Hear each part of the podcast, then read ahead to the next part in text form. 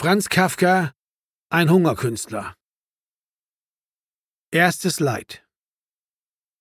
Ein Trapezkünstler, bekanntlich ist diese hoch in den Kuppeln der großen Varieté-Bühnen ausgeübte Kunst eine der schwierigsten unter allen Menschen erreichbaren, hatte, zuerst nur aus dem Streben nach Vervollkommnung, später auch aus tyrannisch gewordener Gewohnheit sein Leben derart eingerichtet, dass er, solange er im gleichen Unternehmen arbeitete, Tag und Nacht auf dem Trapeze blieb.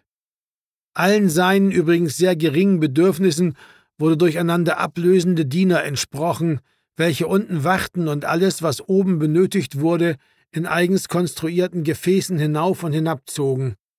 Besondere Schwierigkeiten für die Umwelt ergaben sich aus dieser Lebensweise nicht, nur während der sonstigen Programmnummern war es ein wenig störend, dass er, wie sich nicht verbergen ließ, oben geblieben war und dass, trotzdem er sich in solchen Zeiten meist ruhig verhielt, hier und da ein Blick aus dem Publikum zu ihm abirrte. Doch verziehen ihm dies die Direktionen, weil er ein außerordentlicher, unersetzlicher Künstler war.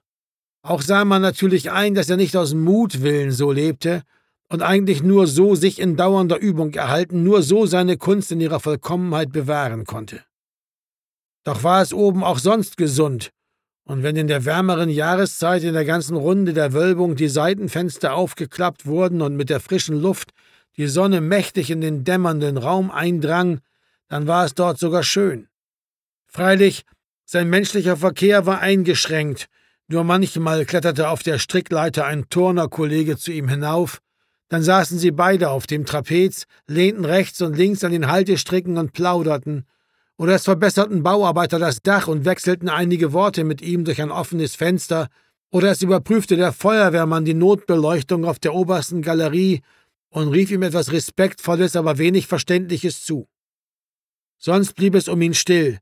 Nachdenklich sah nur manchmal irgendein Angestellter, der sich etwa am Nachmittag in das leere Theater verirrte, in die dem Blick sich fast entziehende Höhe empor, wo der Trapezkünstler, ohne wissen zu können, dass jemand ihn beobachtete, seine Künste trieb oder ruhte.